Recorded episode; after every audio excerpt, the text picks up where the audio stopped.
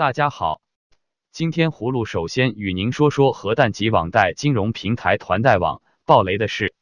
中国互联网金融领域近日发生核弹级网贷金融平台爆雷。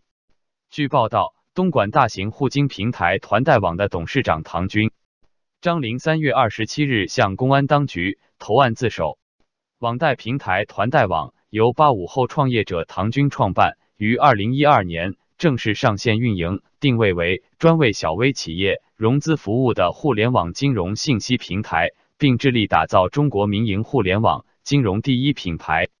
作为网贷行业领头企业，截至今年二月底，团贷网累计撮合融资总额一千三百零七点七亿元人民币，借贷总余额超过一百四十五亿元，注册用户逾八百三十六万，出借人总数近九十八万人，当前出借人逾二十二万。代偿金额一百一十八点九亿元。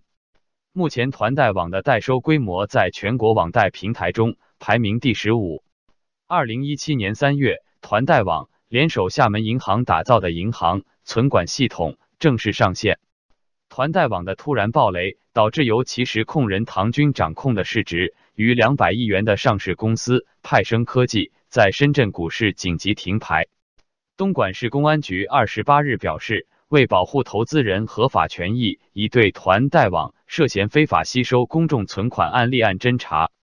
葫芦认为，团贷网的暴雷将使几十万出借人血本无归，中产阶级将再遭重创。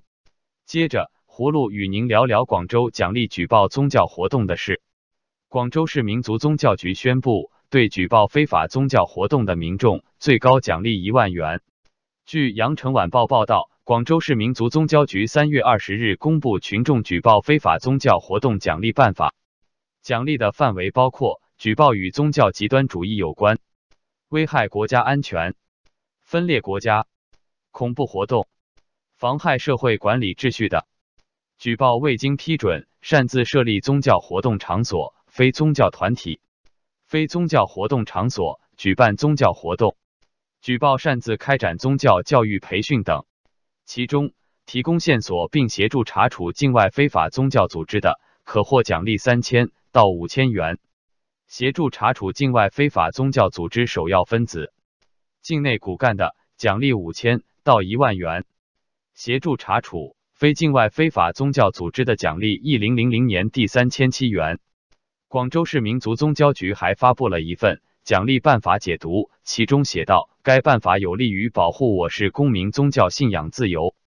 该奖励办法解读中还写道：利用宗教进行渗透，是指境外敌对势力利用宗教对我国实施西化分化战略，从事违反我国宪法法律和政策的活动。当前，境外利用宗教进行渗透活动无孔不入，呈现加剧趋势。当前，我国不乏敌对势力和不法分子打着宗教旗号进行的。违法犯罪活动，葫芦认为，中共当局打击宗教自由越演越烈，中国的家庭教会处境将会更加艰难。最后，葫芦再与您说说杨恒军服用不明药物，健康堪忧的事。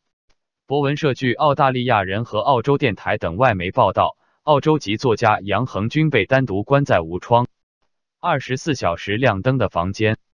报道还表示。澳大利亚驻京使馆的领事三月二十六日获准第三次探视杨恒军半个小时，期间一直有国安人员监控。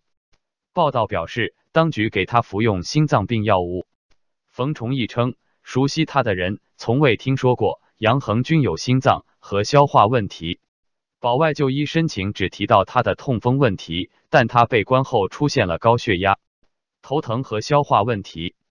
报道表示。今年一月十九日被捕的杨恒军，目前处于被监视居住状态。这种监禁方式可以六个月不让律师或家人探视，而律师提出的保外就医申请也遭到拒绝。他的家人和朋友质疑当局在关押和审问过程中有意不让他睡觉。报道表示，尽管杨恒军的家人和支持者呼吁澳大利亚政府做出更多努力争取他获释，但澳大利亚至今非常低调。不愿公开呼吁中国立即释放杨恒军。葫芦认为，中共对杨恒军的单独关押属于酷刑，澳大利亚政府应要求中共立即释放杨恒军先生。好了，今天葫芦就与您聊到这里，明天见。